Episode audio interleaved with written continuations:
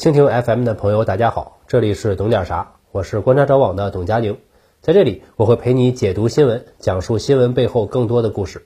各位好啊，我是董佳宁。《三体》动画版在 B 站开播，作为一个三体吹，我寻思着这不得做一些视频安利一下。但仔细一想，发现这件事很难，因为很多看过书的读者都知道，《三体》系列的一大吸引力就在于层出不穷的科幻点子。每一个都将剧情导向了完全意想不到的方向。看多了各种作品的套路，我们经常能猜得出接下来主角要干什么。但看《三体》时，我遭受了全新的洗礼。主角在书中纯纯是工具人，除了古筝计划等极少数几个情节，我几乎是在一波一波的意想不到中度过的。人们领悟到有一种故事的走向是如此合理而又超乎自己预想时，就会产生震撼的感觉，而《三体》就像一台高功率筋膜枪，把我震麻了。这也就是《三体》让我感觉很难安利的原因之一。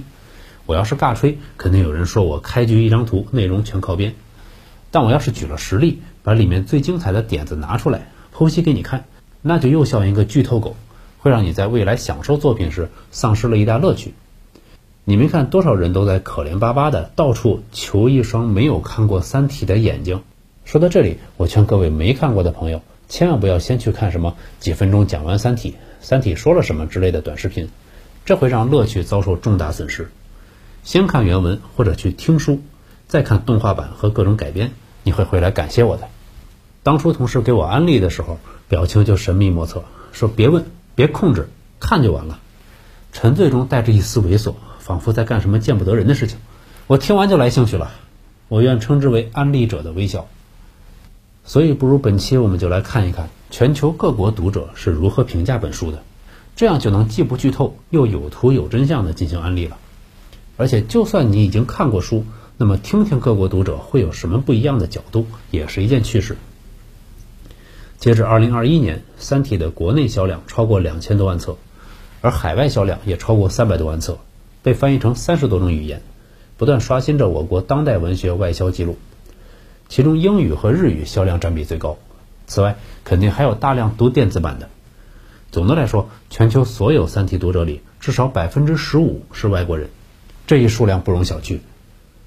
在国外知名图书网站 Goodreads 上，《三体》系列合计有超过四十万个评分和将近四万条书评，这个打分数量。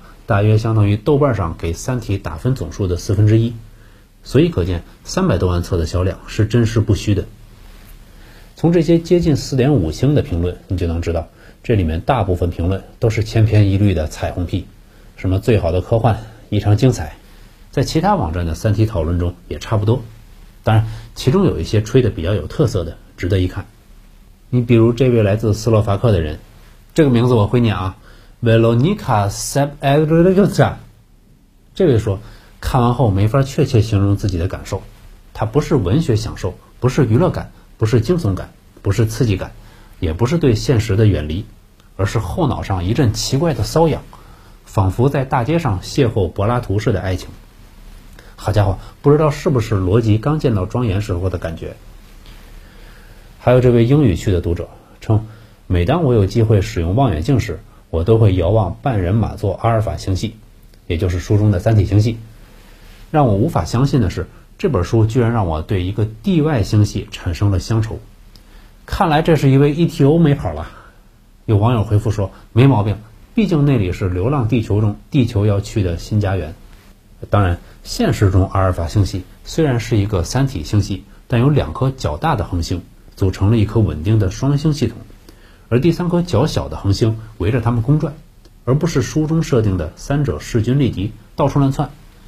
因此，环境还是比较稳定的，不用担心那里有时刻准备脱水的三体人。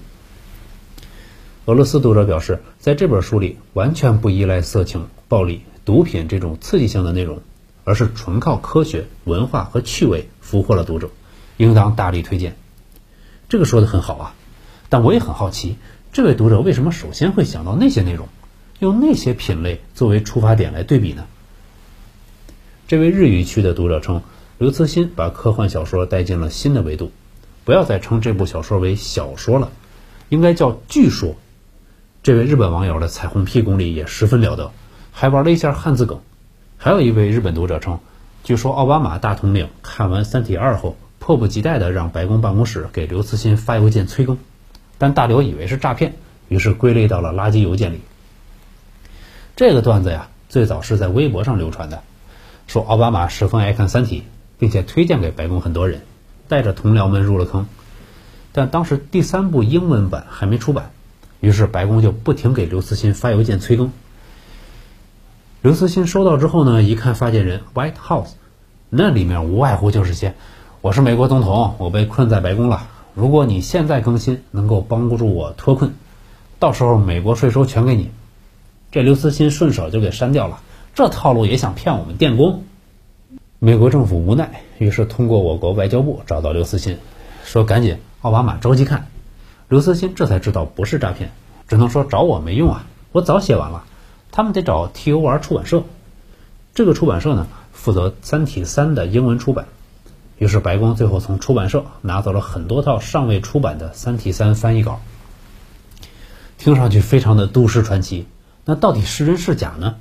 有一部分肯定是真的，比如奥巴马爱看《三体》，这是他自己在接受记者采访的时候说的，并且奥巴马在访谈中说，每当国会里吵成一团，自己烦躁时就会想。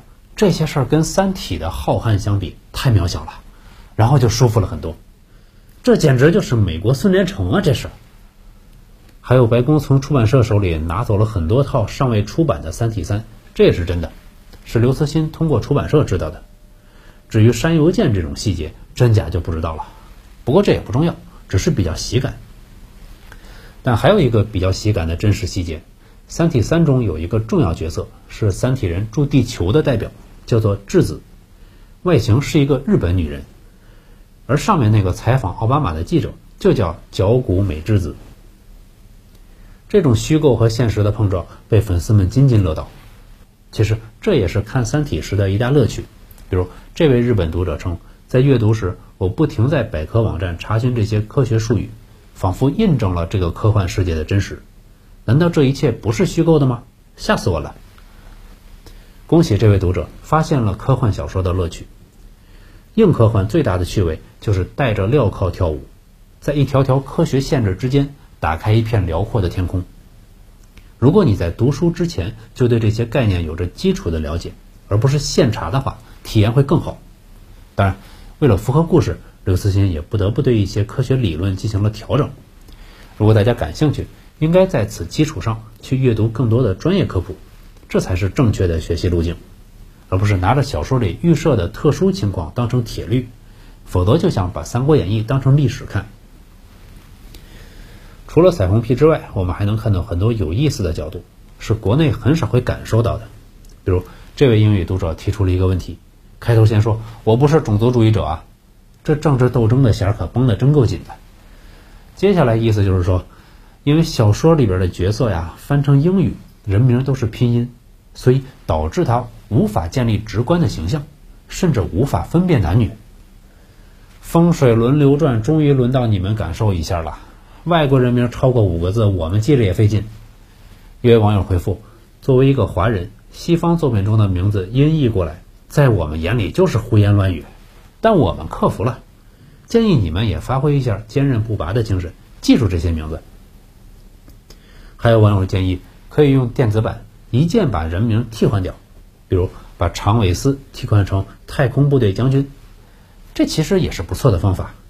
你比如有人就推荐嘛，《百年孤独》里面把奥雷里亚·恩迪亚这样的名字直接替换成张三就完事儿了，世界清净了，风也调了，雨也顺了，我身心也健康了。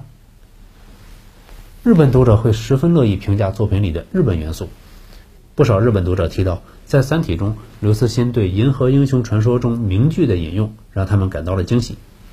还有一位读者评价，书者引用了《芝兰特工和平会馆》里神风特工队的遗书：“妈妈，我将变成一只萤火虫。”这让他十分敬佩刘慈欣的博学，因为他自己也是去过那个博物馆才知道的。有一说一啊，我觉得这不能体现刘慈欣的博学，这个梗在全球的知名度奇高。在日本冷门才值得惊讶。日本版《三体》的翻译大森望和日本作家藤井评价《三体》时，则谈了很多科幻圈的内幕，他们谈到，雨果奖从二十世纪以来一直存在严重的种族歧视问题。往年大多投票给白人男性，后来甚至形成了名为“小狗”的白人至上团体，成员几乎不读科幻文学，却会相互拉票。《三体》获奖的二零一五年正是拉票最严重的时候。悲伤小狗和狂暴小狗两派的提名作品占据了大部分候选名单，不过这也导致了分散了选票，最后被《三体》杀出重围，夺得了这一号称科幻界诺贝尔奖级别的奖项，足以见得《三体》获奖固然是《三体》的荣誉，但雨果奖显然也因为《三体》而获益。以前一部分群体的垄断居然是可以打破的，首次有亚洲作家获奖，破除了不正之风，鼓舞了此后。非白人作家还有女性作家竞争的积极性，这些幕后的故事很多人都不知道，所以大家对某些所谓的大奖没必要带入太多感情，能得当然是喜事，得不了也不代表什么。除了褒奖之外，当然也有很多批评，比如对人物刻画的不够立体饱满，这一点在全球读者的评价中基本是共识。但国内吐槽最多的文笔问题，国外网友反而提到的不多，欧美网友吐槽最多的。则是作者的政治立场，比如对女性、少数族裔的权益、地位的部分描写政治不正确。正如上面说的，西方对这方面比较敏感。不少英语区读者提到，《三体》翻译成英文时进行了一千多处政治敏感内容的修改，才能勉强符合西方读者对本书进行的政治审视。所以原作者刘慈欣本人的立场很值得质疑。这些小细节可以让大家进一步了解国内外读者的差异。总的来说，《三体》是一部杰出的作品，值得大家读一读。B 站的《三体》动画版，我个人也非常期待。